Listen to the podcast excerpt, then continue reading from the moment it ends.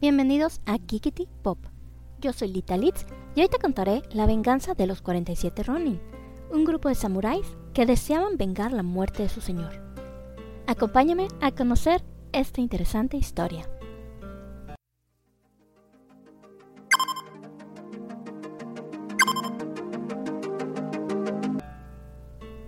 En 1701, el shogun Tokugawa Tsunayoshi ordenó a dos daimos que se encargaran de recibir en la corte a los emisarios que enviara el emperador Higashiyama desde Kioto.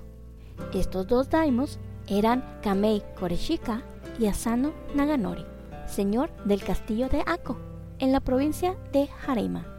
Para poder realizar dicha tarea, debían ser instruidos. Kira Yoshinaka, un alto oficial de la corte del shogun, sería el encargado de enseñarles.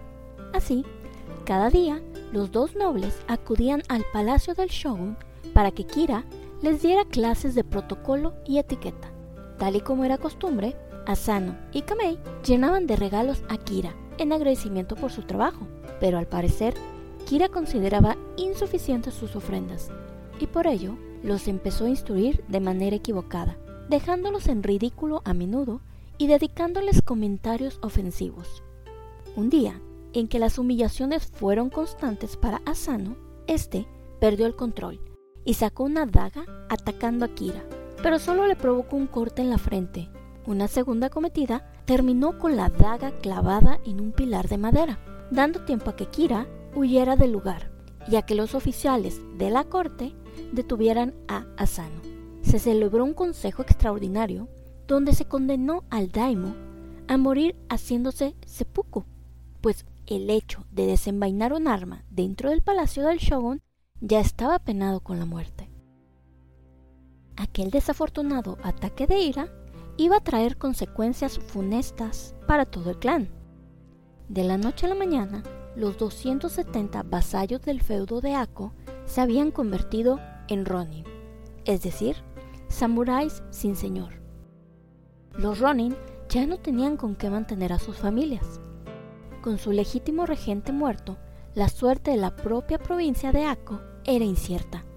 De poco valieron las leyes Tokugawa, que dictaban que, en caso de reyerta entre dos samuráis, ambas partes debían sufrir igual castigo. La buena posición de Kira en la corte le había servido para no recibir castigo alguno. El shogun ordenó extinguir el linaje de Asano y confiscar sus tierras por toda la provincia sonaron voces de indignación. Los samuráis de Ako no se rendirían sin luchar. Sin embargo, Oishi Kuranosuke, primer ministro de Ako y brazo derecho del difunto señor Asano, pidió calma.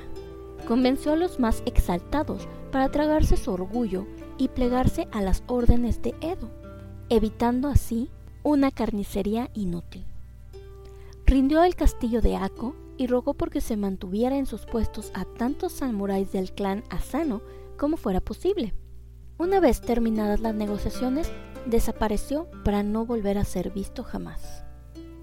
Algunos decían que esta acción era cobarde, pero lo que ellos no sabían es que tanto Oishi como un grupo de unos 60 valientes se habían conjurado para vengar en secreto aquella infamia. Y ninguna ley ni ningún shogun iba a poder impedírselos. Como solía decirse, un samurái no puede vivir bajo el mismo cielo que el enemigo de su señor. Para evitar sospechas, los conjurados se dispersaron por todo el país y asumieron identidades encubiertas. Algunos se abandonaron al vino y a las mujeres, aparentando llevar una existencia disoluta. Otros se hicieron pasar por mercaderes, campesinos o buhoneros. Algunos de los Ronin consiguieron infiltrarse en casa de Kira para así recopilar todo tipo de información acerca de la casa en sí y de los soldados y sirvientes. Incluso uno de los Ronin llegó a casarse con la hija del constructor del edificio, consiguiendo así un plano del mismo. Toda esta información fue enviada a Oishi. Kira relajó sus medidas de seguridad, pues creía que ya no corría peligro.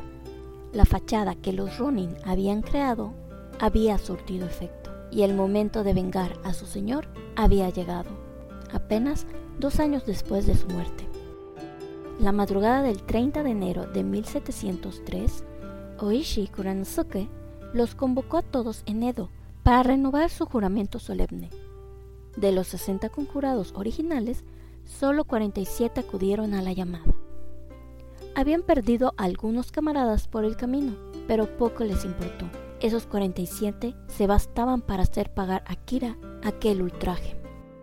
El viejo Kira vivía recluido en su residencia de Edo, rodeado de guardias. La mansión era una pequeña fortaleza, circundada de sólidas murallas y recias puertas, y con un buen puñado de vasallos armados. Además, estaba rodeada de caserones similares, residencias de samuráis de alto rango. Tenían que ser muy cuidadosos y sobre todo obrar con sigilo. Oishi Konanosuke había previsto todas las contingencias en su plan. Pertrechados con escalas y capas oscuras, daban la impresión de ser una patrulla de bomberos haciendo su ronda nocturna. El disfraz ideal para moverse sin levantar sospechas. El destino quiso que aquella noche la luz de la luna brillase con tal claridad que podía verse perfectamente sin necesidad de linternas ni antorchas. La abundante nieve que se acumulaba en el suelo amortiguaba el ruido de las pisadas y pronto llegaron a las inmediaciones de la mansión sin ser vistos. Inmediatamente se pegaron al muro que bordeaba el jardín exterior y dividieron sus fuerzas en varios grupos. Lo primero que tenían que hacer era asegurar las distintas puertas de acceso a la casa, bloquear todas las salidas para que nadie pudiera entrar ni salir. Una vez controlado el perímetro, llegó el momento de pasar a la acción. Cuatro hombres treparon a los muros exteriores para llegar al patio y asegurarse de que los habitantes de la casa estuvieran en el interior durmiendo tranquilamente. Además, entraron en la garita en la que descansaban los guardias y los ataron, perdonando sus vidas. Los Ronin, que se encontraban en el exterior de la casa, hicieron saltar los tablones que cierran las puertas utilizando unos grandes martillos y entraron en el recinto. Diez de ellos se apostaron sobre el tejado armados con arcos para evitar así que alguien de la casa pudiera huir y pedir refuerzos.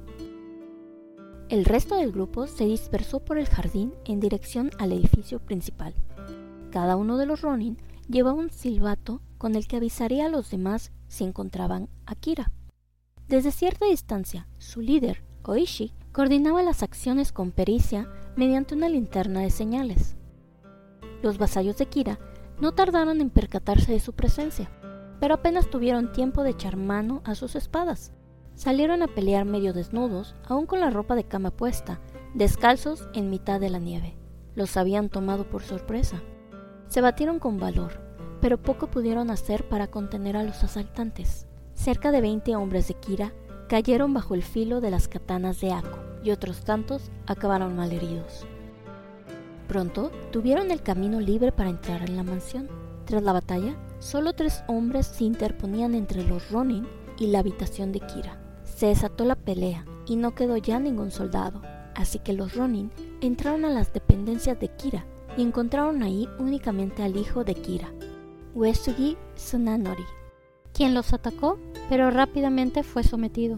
Ante la ausencia de Kira, los Ronin se dividieron en grupos y empezaron a registrar la casa, encontrando solo mujeres y niños.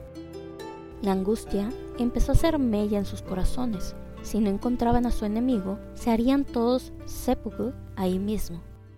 Entonces, tras una pintura en la habitación de Kira, descubrieron un agujero en la pared.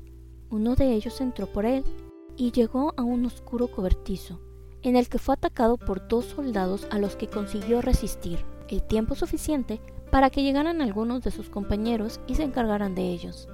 Tanteando con su lanza en el rincón más oscuro del cobertizo, el Ronin, que primero se había introducido por el agujero, clavó su hoja en un bulto y se escuchó un grito de dolor. Había herido a un hombre. Lo sacaron al exterior y le preguntaron su nombre. Este se negó a responder hasta que Oishi lo reconoció como Kira Yoshinaka y lo confirmaron por la cicatriz que tenía en la frente, la misma que le había causado a Sano Naganori un año y medio antes. Oishi se arrodilló ante Kira y con gran respeto le explicó quiénes eran y a qué habían ido, tras lo que le pidió que se hiciera seppuku y se ofreció a actuar como su ayudante, cortándole la cabeza al terminar el ritual. Kira no respondió. Por mucho que los Ronin insistieron, seguía callado. Por lo que Oishi ordenó a sus hombres que lo pusieran de rodillas y le cortó la cabeza usando la misma hoja que había usado Asano para acabar con su propia vida. Una vez conseguido su objetivo, los Ronin se aseguraron de apagar cualquier lámpara o fuego que pudiese haber en la casa para no provocar un incendio, y con la cabeza de Kira en sus manos, se marcharon del lugar. Emprendieron el camino hasta el templo de Shingaku-ji, donde estaba la tumba de Asano, pues querían presentar la cabeza a su señor, para que su alma pudiera por fin hallar el descanso eterno. Al amanecer, la noticia de su hazaña corría ya de boca en boca por toda la ciudad. Muchos salieron al encuentro de los Ronin para mostrarles su respeto y admiración. Fue una procesión de guerreros solemnes y orgullosos, marchando con la cabeza de su enemigo a cuestas. Y cuando por fin llegaron a Sengakuji, les estaba esperando ya el abad del templo, quien los llevó a la tumba de su señor Asano Naganori. Los Ronin se postraron ante la tumba de su señor. Habían lavado la cabeza de Kira en un pozo cercano y la colocaron sobre la lápida. Habían cumplido con su deber como samuráis, y el mundo entero era testigo de ello. Una vez terminada la ceremonia, Oishi entregó al abad una cantidad de dinero y le pidió que se encargara del entierro de todos ellos, una vez que hubieran muerto. Tras todo esto, se limitaron a esperar órdenes del shogunato y la guardia no tardó en hacer acto de presencia. Tras muchas deliberaciones, el shogun mismo dictó sentencia. El precio de violar la ley y de quitar además la vida a un alto funcionario del shogunato era la muerte. Los Ronin tendrían que pagar con sangre su desafío a la autoridad, pero no serían ajusticiados como simples criminales. Tendrían el privilegio de acabar con sus vidas por su propia mano, haciéndose seppuku. Sus cuerpos serían llevados a Sengakuji y enterrados frente a la tumba de su señor Asano Naganori. En algún momento, entre la batalla y la ceremonia, uno de los Ronin, Terasaka Kishman, se separó del grupo por orden de Oshi Konatsuke, quien lo mandó a ir al feudo de Ako con una misión, dar la noticia de que su señor había sido vengado por fin. Y Terasaka así lo hizo. Desde entonces, tuvo que vivir con el remordimiento de no haber podido acompañar a sus camaradas en ese último viaje. A su muerte, Kishimon pudo al fin reunirse con ellos, y los 47 se encuentran descansando en el templo de Sengaku-ji junto al señor Asano. No pasa un solo día sin que sus tumbas, siempre llenas de flores y ofrendas, sean visitadas por los lugareños. Y esta fue la asombrosa historia de la venganza de los 47 Ronnie. Cuéntame, ¿ya conocías esta historia? Se han hecho películas de este suceso. ¿Las has visto? Como siempre, te doy las gracias por escucharme y te pido de favor que te suscribas si es que aún no lo has hecho, le des me gusta y actives la campanita para que te avise cada que suba video. Si conoces a alguien que le pueda interesar esta historia, te agradecería que se la compartieras. Si tienes una sugerencia o petición de video, me encantaría que me los dijeras en los comentarios. Y sin más por el momento, me despido. Hasta la próxima.